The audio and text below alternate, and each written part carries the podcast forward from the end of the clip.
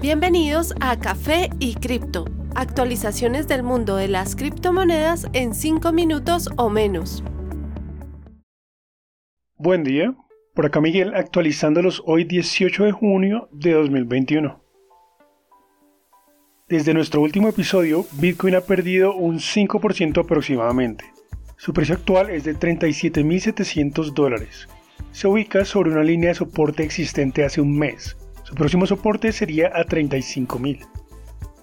Este se sitúa sobre una línea de soporte existente desde comienzos de año. Con un precio actual de 2.350 dólares, de caer, el próximo nivel sería a 2.100 aproximadamente.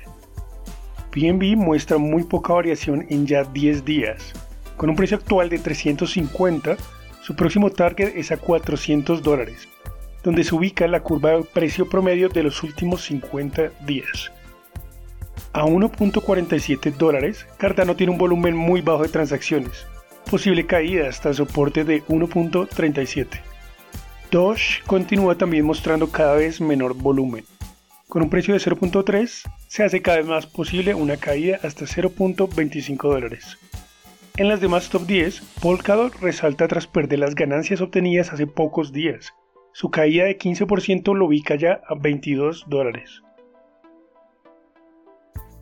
La firma de criptoinversiones Pantera Capital opina que el pánico en los mercados criptos después de la caída de mayo se está acabando.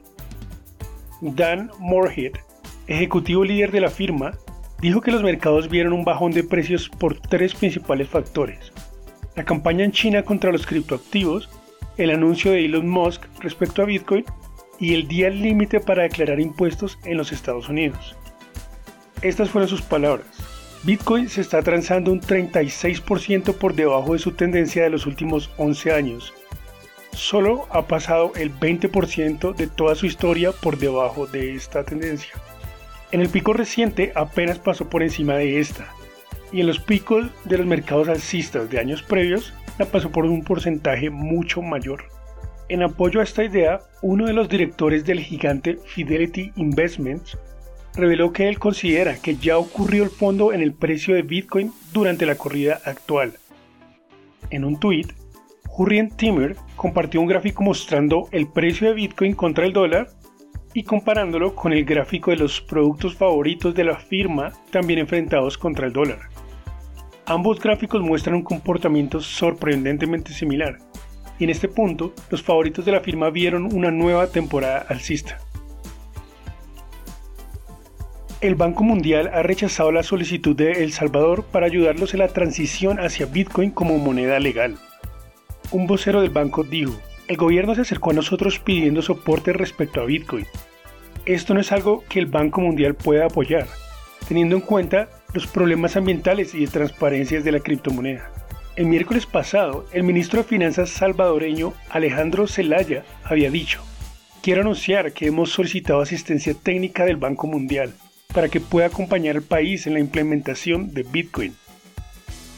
Muchas personalidades expresaron su molestia al respecto. Anthony Pompliano tuiteó en respuesta a la noticia que el Banco Mundial no ha resuelto cómo hacer ganancias con Bitcoin. El líder de estrategia de la firma Blockchain Development, Samson Moe, dijo que el Banco Mundial es una institución que debería hacerse obsoleta. En contraste, algunas compañías se han lanzado a tratar de ayudar, como es el caso de Athena Bitcoin, los cuales indicaron que se moverían rápido para proveer al menos mil cajeros de Bitcoin en el país. El presidente Bukele dijo en broma, ¿por qué no 1500?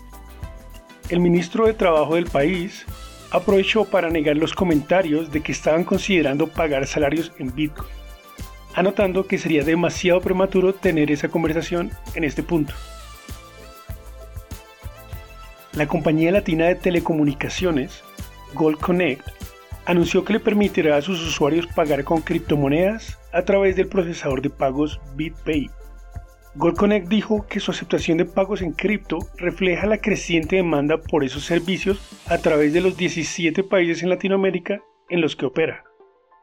Jeremy Villalobos, uno de los líderes de la compañía, dijo, como una entidad disruptiva de telecomunicaciones, debemos abarcar las más recientes tecnologías y métodos de negociación para mejorar la interacción y experiencia de nuestros clientes. Latinoamérica se está convirtiendo en un punto clave para la actividad en criptomonedas. Tras la noticia de que El Salvador se convirtió en el primer país del mundo en adoptar Bitcoin de manera oficial, los representantes de varios países, como Brasil, Panamá y Paraguay, han expresado interés en la adopción de Bitcoin.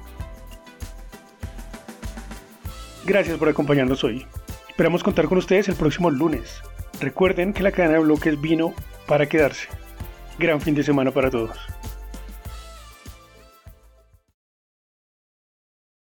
Los artículos y análisis mencionados en este podcast no constituyen una recomendación u oferta de inversión ni una promesa de resultados futuros. Haremos todo lo posible para garantizar la precisión de la información incluida en este podcast sin asumir ninguna responsabilidad por cualquier información faltante o incorrecta. Las operaciones con criptomonedas implican un elevado riesgo, incluyendo pérdida parcial o total del capital invertido y pueden no ser adecuadas para todos los inversores.